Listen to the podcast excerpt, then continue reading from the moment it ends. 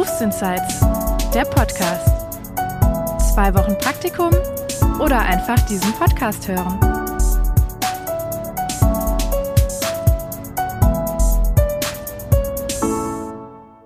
Hallo, ihr Lieben. Schön, dass ihr wieder dabei seid bei einer neuen Folge Berufsinsights. Heute eine ganz besondere Folge, denn ihr werdet im Titel schon gesehen haben, wir switchen jetzt gleich aufs Englische, denn ich habe Teddy heute zu Gast. Teddy sitzt gerade in den USA und hat sich für uns eine kleine Mittagspause am College genommen, während ich hier schon abends um 20.15 Uhr im Feierabend sitze und ganz gespannt bin, was er uns gleich erzählen wird. Denn ja, ich habe Teddy einfach im Flieger angequatscht, als ich zuletzt aus dem Urlaub zurückgeflogen bin und er war mega sympathisch, mega nett und hat mir, ja, hat sich bereit erklärt, uns heute so ein bisschen zu erzählen, was er eigentlich beruflich macht und ähm, uns auch so ein bisschen Einblick zu geben, wie läuft das eigentlich in den USA, weil ich gesagt habe, ich höre hier halt ganz viel, ja, wie Leute ihren beruflichen Weg finden. Ich habe keine Ahnung, wie das in den USA läuft und finde das mega spannend.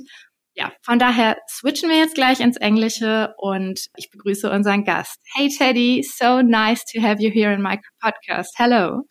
Hello, thank you so much for having me, Alice. yeah, I just told the audience you are having like a lunch break while I'm sitting here uh, in the evening. yeah, um, I'm having a lunch break. Um, currently sitting outside of my research laboratory at school. So cool. And yeah, I told them that I just, yeah, met you at the flight and that you take the time to give us some insights on what you do in the US or yeah, how things are going in the US. So maybe let's start off um, with just give us some insight on what you do at the moment. What is your yeah daily work or daily life at the moment? Sure. Uh, currently, I am a chemistry student and an art history student at Dartmouth College, which All is located in Hanover, New Hampshire. I am 21 years old. I am going into my fourth year of my undergraduate studies, and I am currently conducting research at a chemistry lab at school for the summer, um, where I am getting paid for my research. College means like you are sort of a student, but you do also do research and like it's a mixture of working and studying. Is that correct? Sure. So, so we in the U.S. call college what would be equivalent to university mm-hmm. um, in Europe. I currently um, am a full time student. This is our summer break. So during the summer term, um, normally students will get an internship or they will work a job or sometimes students also take summer classes. Um, I'm currently pursuing research full time. Wow, very cool. And can you explain like what you were researching on? Sure. So I do chemistry research with my professor. Um, if you're familiar with the diseases Alzheimer's and yes. ALS, I study a protein that is made by our bodies that when there are problems with the protein, it is linked to um, genetically linked slash familially mm. passed. Alzheimer's and ALS. Ah, I see. So you could maybe find some information if uh, my parents have Alzheimer's. Is there a certain higher um, chance that I do get it as well, or something by this protein? Yeah, there's definitely um, like probabilities um, through genetic links that you may also develop these mm-hmm. diseases, unfortunately. Um, and the protein, I'm researching how the healthy protein works and mm-hmm. also how the mutated proteins work and how those discrepancies can possibly lead to those diseases. Wow, that sounds really interesting. And you can do this already at your age at the college. That sounds really cool. I have a lot of help from my professors and advisors. Mm-hmm. And this is, I'd say, this is my fourth year of conducting research. Um, I've had, you know, a bit of interruptions due to the pandemic, but mm-hmm. um, my first year as an undergraduate, I had the opportunity to start conducting research. Cool. And um, like, when it's not, so now it's summer break, and when it's not summer break, then you go to college, to uni. Is that correct? Sure, yeah. So I'm actually currently living on my university's campus. Wow. Um, they have provided me with um, funds for the summer for housing and food. Um, and then the regular, so normally in the call uh, in the U.S., um, the university term starts around the end of August. Um, we have a bit of a different system. Um, usually, most universities are on the semester system, mm-hmm. meaning they have two semesters per year. Yeah. We actually have the quarter system. So we divide it up into the fall, winter, spring, and summer. And so I will start taking classes around the second week of September and continue until the end of November, after which I will have about a month long break um, for the holidays. And then the spring semester or the winter semester, the winter term, sorry, is from January to March. And then the spring term is from April to June. Ah, I see. Yeah. So that's different from how we have it here in Germany. Yeah. Sure. How does it work in Germany? I think we mostly have the semester system. Although I have sure. to admit, I never went to uni. I did a different program. Um, but yeah, I think it's only like private schools maybe who have this four seasons uh, organization. Sure. And it's not super common here in the US. There are a few other institutions that also do the quarter system, like the University of Chicago and mm-hmm. Stanford University, um, but it's pretty uncommon here.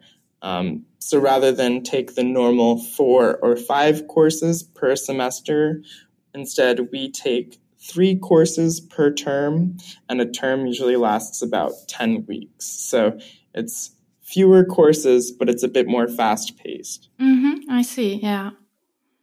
All right. And how long do you go to college? Like you said, you you're in your fourth year. Is that right? So the normal uh, length of an undergraduate degree is about four years in the United States. Um, some people are able to complete it in three. Some people take a little bit longer, but that's the normal length. Yeah. Um, about four years. I specifically go to what is called a liberal arts institution meaning we focus on the idea of breadth or having knowledge in many areas, mm-hmm. as well as obtaining a concentration or a major. So we have distributive requirements across mathematics, social sciences, foreign languages, writing, um, history, etc as well as then choosing our own concentration. So I chose to have two concentrations, one in chemistry and one in art history. Ah, I see. That's very interesting because that gives you the opportunity to choose like those two very different um, specifications, I would say, like chemistry and what, what was the other one? Um, art history. It sounds really good because you can see in which direction do I want to go and can get expertise in both fields, right? Sure, absolutely. And that was actually one of the main reasons that I had chosen to attend the school mm-hmm. that I mm-hmm. attend. It's quite common here for students to pursue two major concentrations. Uh-huh. Um, I have some friends who are um, economics and computer science double yeah. majors. Yeah. Um, but then I also have some friends who are like geography and government double majors. Um, and that was really one of the main reasons that I picked my school because I do love chemistry and I wanted to pursue science, but I also wanted to have the opportunity to pursue something else like yeah. art history to kind of feed both sides of my brain. Yeah, so cool. And would it be in the US that you choose your college in order to like, or having in mind what you want to do afterwards? Because, yeah, if you also have the opportunity to choose two majors, you could still like decide afterwards. Is your way already clear, or can you see whatever comes next for you? Sure, absolutely. So when I had, um, when you apply to college in the US, to university, you can either choose to go in knowing what concentration mm-hmm. you want, or you can apply undecided. Um, I had personally applied undecided um, yeah. because I had, you know, multiple interests coming out of high school or secondary school. Um, but that's not always the case. Like my best friend attends Purdue University in Indiana um, for a degree in mechanical engineering, and she knew coming out of secondary school that she wanted to be a mechanical engineer. Yeah. So it kind of has you kind of have both of those options in the yeah. US. Yeah, it would be pretty much the same in Germany, I think. So you can choose a uni or um, a subject and yeah fitting to what you want to do or what you are already like when you say it's my favorite subject in school and then you can specialize on this but you could also apply to uni. You would always have to choose the subject in advance but you can switch. So if you say mm-hmm. after the semester or even after a year um, okay that's not where i want to stay then you could still um, switch. But we wouldn't have this open system like you said so that you start there and have um, as you said, the, the wide uh, knowledge or wide experience, many subjects, and then the majors. So here you would always have to choose, I study this or that, and then you can switch to another one. Sure.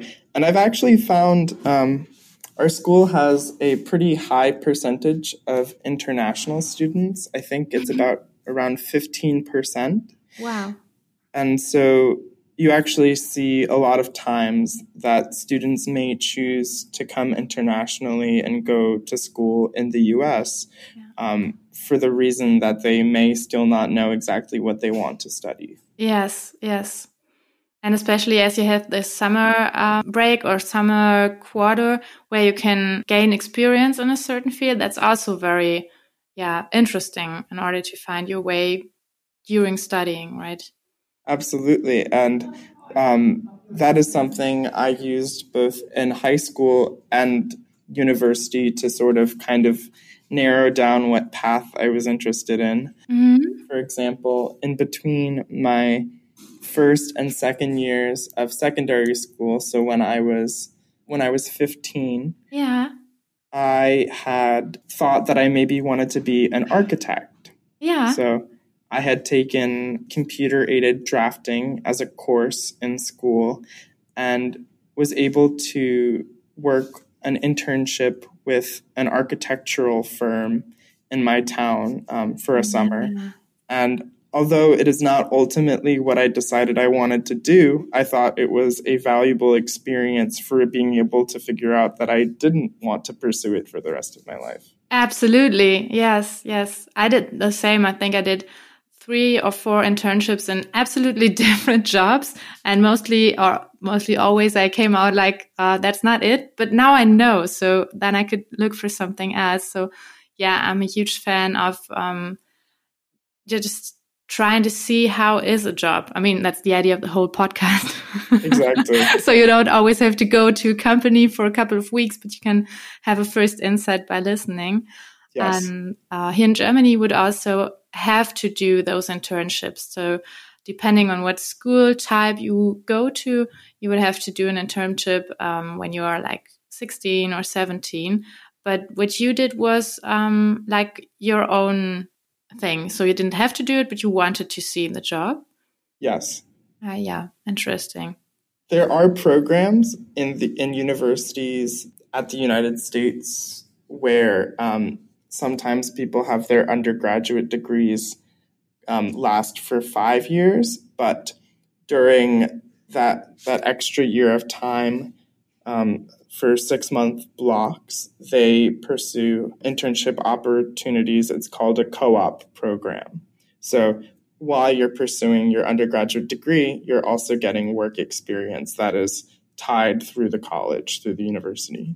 Ah, interesting. But that is more like a special program, so not very common. It's especially common for students who are pursuing like engineering degrees or science degrees. Yeah, I see. Because they really need to, yeah, like get the real insights and the knowledge you only get like like you now when you're doing some research, right? You can't just learn that in uni and theoretically. Absolutely. Yeah, right.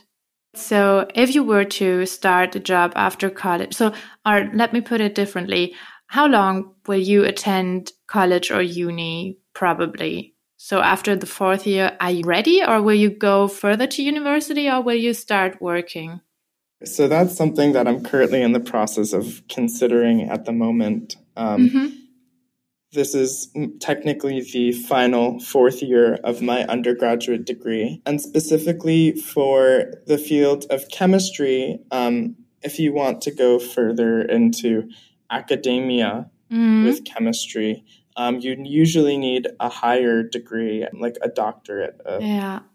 And so I am currently in the process of submitting applications to doctoral programs in chemistry. Dr. Teddy. I would I would love to be a doctor. Um, I am also applying to um, additionally um, a few jobs in science, um, specifically in materials science and mm-hmm. biotechnology, um, in case my applications for a graduate program don't work out. Yeah. And then if that doesn't work out, what I may do is I may go and work a job in science for a year or two and then reapply to graduate school. Yeah, I was just about to ask. Probably you can still uh, try again a year afterwards, right? Yes, absolutely. Yeah. Yeah, but that's very cool. And it does uh, remind me a little bit of an episode I um, recorded with Julian. He studies chemistry here in Germany.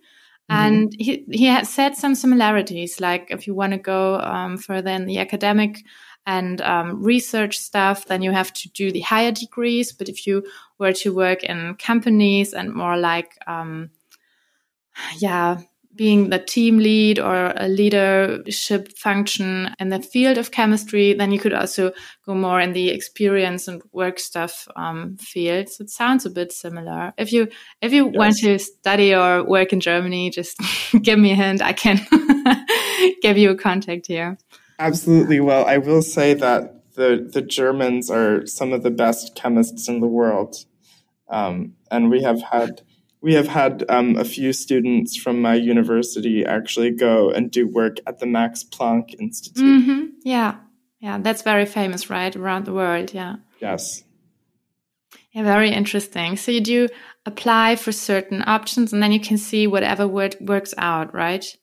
Yes. Yeah. Um, the ultimate goal would be to get um, into a good a good PhD program. I'm applying both in the United States, and I'm also applying to Cambridge and Oxford in England. So that's even unis that we know here in Germany. So famous. Sure. Cool. Um, I will say Dartmouth College is it's um, a member of an institution called the Ivy League, um, uh-huh. which is a group of eight universities in the United States that are very well known for their long history of academics in the United States. Um, that ah. includes universities like Harvard, Yale, Princeton, Columbia. Yeah. Very, very cool. And so you already said you really have to apply for those universities, right? So um, not only now you apply for a job, but you also had to get that place in the uh, uni you're in now, right? Yes, and the United the United States um, college application process is um, the subject of many podcasts and books. It's a very complicated process. Is it? Yeah, it's a, it's also very competitive. Yeah, I think so. Yeah, but that's interesting to know. So if someone from Germany wants to go there, they should definitely in advance, um, yeah, do some research on how to um, get into uni, right? Yes, absolutely. If you were to start a job, I see that you are choosing the academic way. Mm, so that's different from like if you were uh, working in a company. Um, as I said, here in Germany, we have the Ausbildung, like the vocational training. You learn your job uh, for three years before you work in the job. Do you have that in the US, or how do you how do you how do people learn a job? So we have a vocational technical uh, system of programs uh, in the mm-hmm. United States. and that is actually normally completed at the secondary school level, so from like the ages of 15 to 18. Oh, okay. And that vocational technical programs are usually suited to jobs like um, being a plumber, mm-hmm. uh, being an electrician, um, working in like manufacturing, um, auto mechanics. Mm-hmm. Um, those are usually jobs that are offered under like a vocational technical program. Ah, I see. So where you have certain ways things are done and then you learn them in those two or three years and afterwards you work how you learned it. And in uni or in this academic field, you would more learn how to find solutions your in your own way, right? And then you, sure, when you absolutely. work, you get a problem, and then you find a solution for that. Yeah, mm-hmm. which makes it more um, possible to change what you do, I guess. So, is it common in the US to work in one job or one field um, like his whole life, or is it also very common to like change and do something totally different for a couple of years and then change or switch again? Yes, absolutely. It's totally possible to change careers, and I would say even specifically for for um, somebody in chemistry, it's quite often um, that you'll see somebody who goes for a higher degree in chemistry mm-hmm. then who may go and work in industry for like a biotechnology or a pharmaceutical company mm-hmm. um, and then they may return to academia um, and kind of bring their work experience from uh, from working with a science company back to um, the academic profession. Ah, interesting. Yeah. But it makes sense, right? Because you bring in all your experience, all the things you, yeah, maybe cannot think of theoretically, but you just see them on the job, and then it gives you more um, ideas of what to do research on next or how to um, change certain factors in research. Absolutely. And then I've also seen, or um, my mom currently works for this company called Whoop, which is a fitness band, um, similar to like a Fitbit or an Apple Watch, mm-hmm. um, based in Boston. Um, and so she originally started. Um, she was a computer. She studied computer science in university, and then she went and she worked for a couple of years and then she returned to university for a business degree mm-hmm. and then she worked in the pharmaceutical industry for about 20 years and then transitioned over to wearable technology so she's an example of somebody who kind of started with a computer science skill and then she worked throughout the business world but in different sectors of the yeah. business world yeah and there you need this wider uh, knowledge, right? Because you can adjust to whatever you do next. Absolutely. Yes. Very interesting. I think we are um, coming to this in Germany. So it's becoming more normal to um, switch your jobs and everything, and even maybe switch your profession a little bit. I, mm-hmm. I do see that in my podcast, especially. I wouldn't have known it before, but all my guests, um, and they are like in the end of their 20s or in their 30s, and none of them started after school or after college with a job and then stayed in it, but they did it a couple of years and then they switched. Sure. I'd say a lot of um, people in the United States um, find that if they can't find upward mobility in their current roles mm. or a way to advance in their own company, um, that is often a time when they may switch to another job, um, kind of like an opportunity to continue and progress further in their career. Yeah, yeah, true. Would be the same here, I guess. Yeah. Yeah. Exactly. So there are certain similarities from uh, the US and Germany. Um, and I see or I feel like in the US it's a bit more free or a bit more um, it's I, I would say I would say in the US it's okay to find your way step by step. It's okay to start uni and do this and then do something else. I definitely would agree that I think the US um, does provide a lot of freedoms to be able to um, switch. And that is one of the reasons that I um, mm. specifically had chosen the university to study at that I wanted to. Yeah. Because unlike there's there's some universities where you apply to a specific college within that university and then um, maybe if you want to study engineering, but you're in the College of Arts and Sciences, you actually have to reapply. Um, mm-hmm. Whereas at the university I go to, once you're admitted to the university, you're admitted to the whole university and you can pretty much study whatever you'd like while you're there.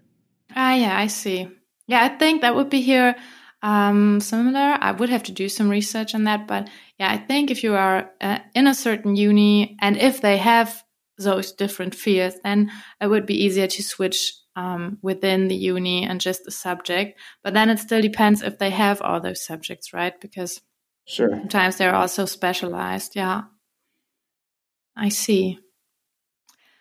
All right. Do you have any like recommendation or something for students? Um, you would say, well, I did it this way, and afterwards I noticed or I thought, oh, you could have done it this or that way, or this is something I'm really proud of. Like, for example, choosing a uni where you can still find your majors uh, later on. Do you have any recommendation for young people to find their way? Yeah, I guess I would personally say that in finding my way, I ended up coming to my university and taking many courses, not necessarily because I had to, but mm-hmm. because I did them out of interest. Mm-hmm. And I think I'm somebody who I, I, hope to be a lifelong learner and continue to learn things, um, yeah. even after I graduate from university. Um, so, for example, um, I had taken one course in art history in high school and then took one course with an incredible professor um, here at my university. And uh, they are now the reason that I have decided to yeah. add a second concentration in art history. So I truly think that even if you may know um, what you want to study going into university, that you should branch outside of your comfort zone and explore options that you hadn't necessarily before because I'm really grateful for having done that. Yeah, I do absolutely agree. I think you should always yeah, have an open mind also for things that are as you said out of your comfort zone and um yeah, I do always emphasize that it's very important to also feel what what are you interested in? What would you love to do? But not only like where can I have most money, but yeah, really do what you're interested in and see yeah whether it's um, there are some perspectives or uh, options that you can lead yeah sure and i would and i would say i definitely took a very pragmatic approach from that mm. um, i think it's a, it's it's pretty difficult to find um, a job in the field of art history, um, mm-hmm. and I recognize that, but it's something that I'm quite passionate about. So I'm very lucky that I had the opportunity to also have that as a secondary concentration in addition to chemistry, where I can still find a profession in chemistry if, you know. Exactly. Yeah, thank you. I think that's a very good recommendation. Um, so yeah, for now, I wouldn't I wouldn't have any further questions. It was really interesting to hear how you um, yeah find your way at, over there in the US. Um, so thank you for um, taking the time to give us some insights. Sure. Thank you very much. Thank you. Und ja, then I switched to German for a last goodbye. sure.